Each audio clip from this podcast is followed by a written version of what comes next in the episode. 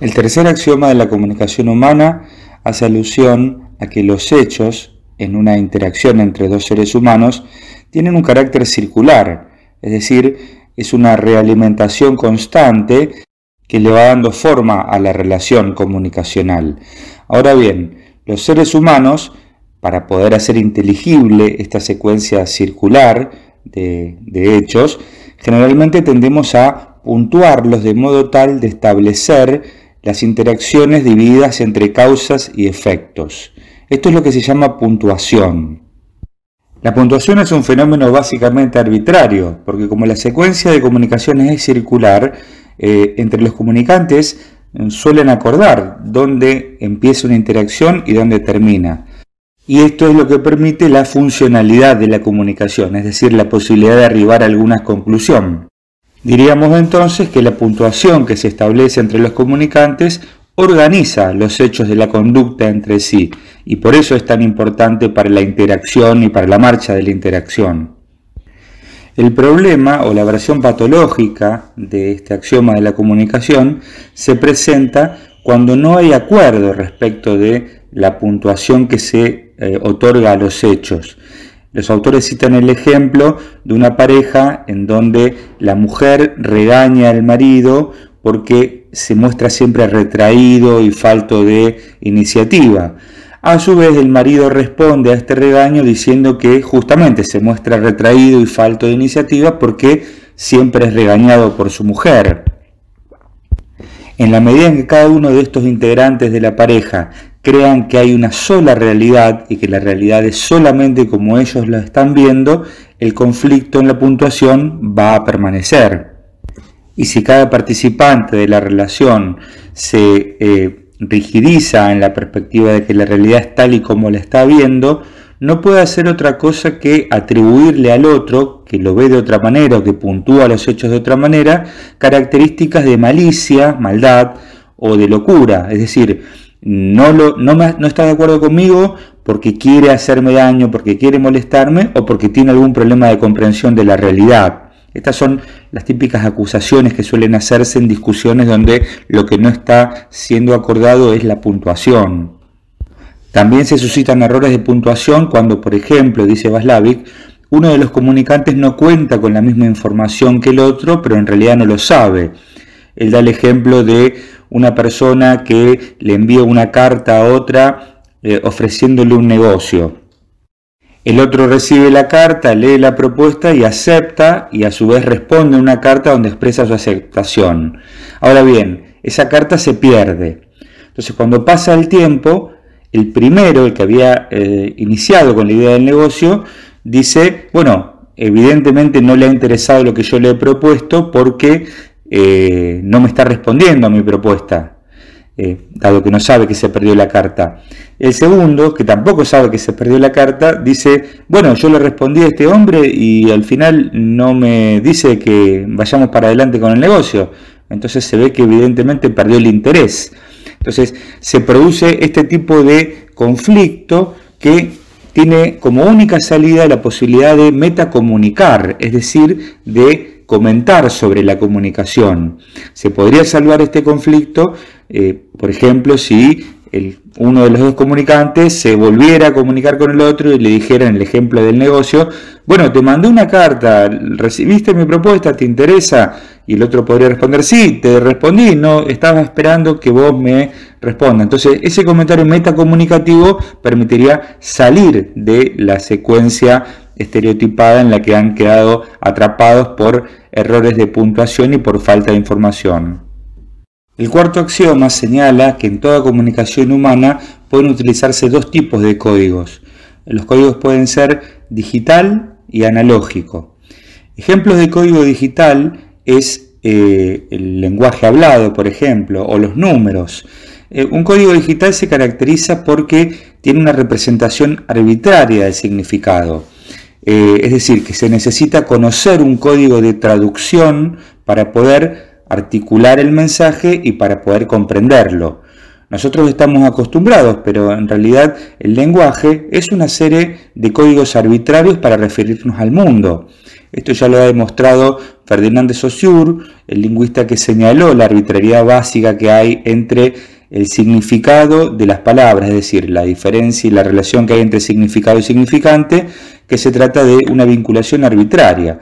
Que yo diga que eh, la palabra árbol representa a un exponente de la vida vegetal que yo puedo encontrarme cuando camino por el parque, es básicamente un acuerdo, un consenso arbitrario. Nada de la palabra árbol, eh, esas cinco letras, remite a el ser vivo que, eh, al que hace mención. Entonces, los códigos digitales son eh, los que están presentes en el lenguaje, en los números, mientras que la codificación analógica hace alusión a los códigos no verbales, ¿sí? Por ejemplo, todo lo que tiene que ver con el tono emocional de las palabras que utilizamos, los gestos, las señas, son formas de comunicación analógica, donde la comprensión está basada en el parecido que hay entre lo que yo muestro, lo que yo hago como gesto y el sentido que le quiero dar a la comunicación. Por eso Vaslavic señala que en general el contenido de la comunicación es a través del de, lenguaje digital, eh, es decir, las palabras, eh, las oraciones que formamos y demás, mientras que la relación que se establece entre los comunicantes es más bien analógica. Un ejemplo sencillo podría ser, una persona puede decirle a otra, cerrar la puerta, eh, y también puede decirle, cerrar la puerta.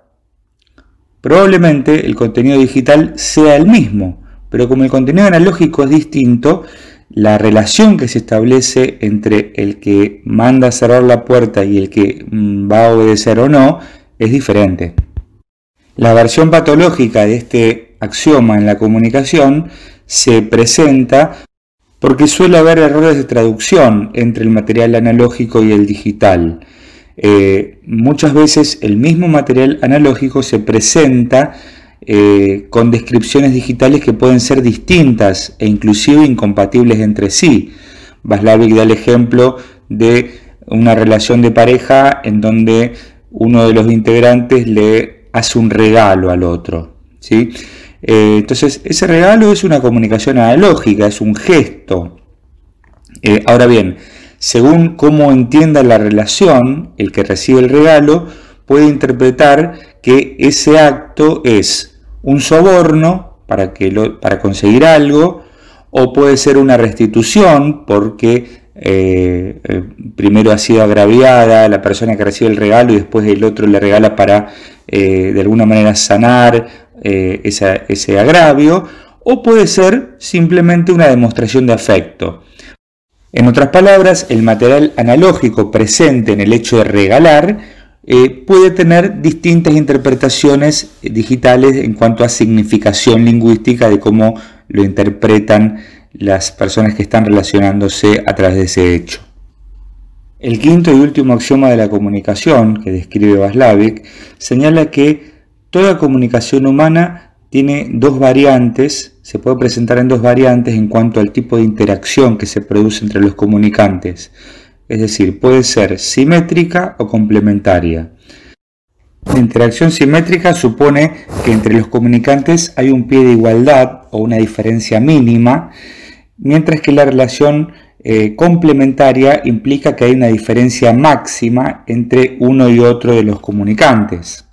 Por ejemplo, en una discusión entre dos personas, donde cada una de ellas tiene un argumento que es propio y diferente respecto al punto que están discutiendo, e intenta justamente convencer y argumentar al otro de la razón de su punto de vista, en ese caso se trata de una relación simétrica, donde cada uno intenta imponer su visión y considera que la mirada que tiene es la que debe imponerse. Se produce así una discusión que puede terminar en una negociación, en un acuerdo o no, como veremos después.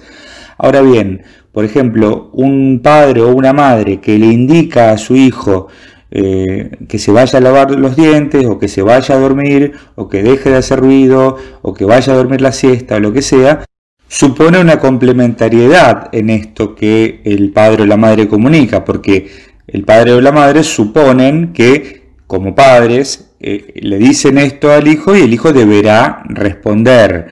obedeciendo la indicación que se le está dando. Si el hijo responde y se aviene a la, sugerencia o, a la, o a la indicación, bueno, se habrá establecido entonces la relación complementaria en donde uno es el que dice cómo son las cosas y el otro las acepta. Es importante destacar que ambas dimensiones están presentes sí o sí en cualquier comunicación humana, son ineludibles y por ello Vaslavik señala que como todas las comunicaciones establecen una relación o simétrica o complementaria, no son en sí problemáticas. De hecho, Vaslavik plantea que en una relación sana, ambas dimensiones deberían estar presentes en alternancia mutua o presentes en distintas áreas de la relación. No son un problema en sí que la relación sea simétrica o complementaria. Sí es importante que estén presentes o fluctúen entre sí en cualquier relación. Ahora bien, el problema con este axioma o la versión patológica de este axioma es cuando alguno de esos patrones se estabiliza demasiado rígidamente y se produce lo que llama Vaslavik una escapada del patrón. La escapada en el patrón simétrico es lo que se llama la escalada. La escalada simétrica se produce cuando entre los dos comunicantes ambos se suponen un vínculo simétrico, pero se rechazan mutuamente. Cada uno rechaza lo que el otro dice y se produce una guerra más o menos abierta en donde cada uno va produciendo eh, una intervención comunicacional que tiende a rechazar y anular y a imponer sobre el otro el sentido de cómo quiere que se resuelva el asunto sobre el que se están comunicando. Un ejemplo clásico de escalada simétrica es el que se da entre dos países que se amenazan mutuamente con invadirse y atacarse. Entonces, ante el gesto de uno de comprar armamento, se produce la contrapartida del otro que refuerza sus defensas y a la vez compra más armamento y de esa manera se va produciendo una escalada hasta el punto de llegar a una situación donde puede ser este, inminente el conflicto. También puede expresarse esta patología, eh, por ejemplo, en, las, lo que vemos en situaciones de violencia callejera, ¿no? personas que se ponen a discutir por algo, por alguna situación del tránsito, lo que sea, en el medio de la calle y rechazan completamente la mirada que el otro tiene respecto a lo que está sucediendo y producen una escalada que a veces puede terminar en que dos personas se tomen a golpes, se intenten lastimar y demás. Esos son ejemplos de escaladas simétricas. Ahora bien, la complementariedad también tiene una versión patológica cuando se vuelve rígida.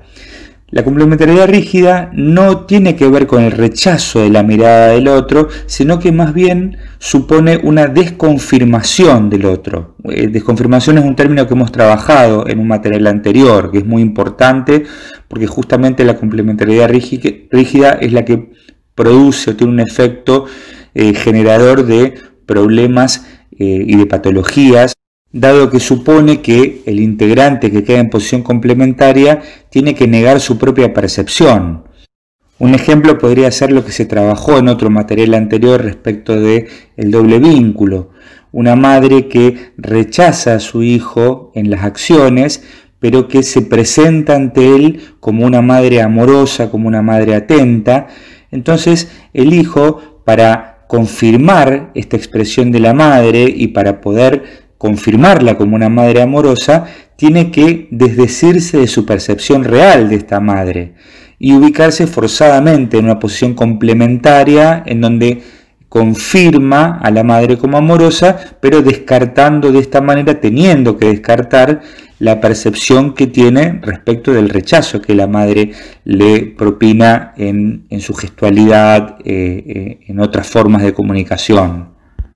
De este modo, la rigidez de la complementariedad se expresa en que la definición de la madre como madre amorosa para ella misma eh, solo puede mantenerse si el hijo se mantiene en esta complementariedad rígida de confirmarle su amorosidad negando su percepción. Por eso decíamos que este, esta forma de patología de la complementariedad eh, genera patologías eh, como la que se ha descrito, por ejemplo, en, en la circunstancia del doble vínculo y la secuencia esquizofrenizante que hemos trabajado en otro material.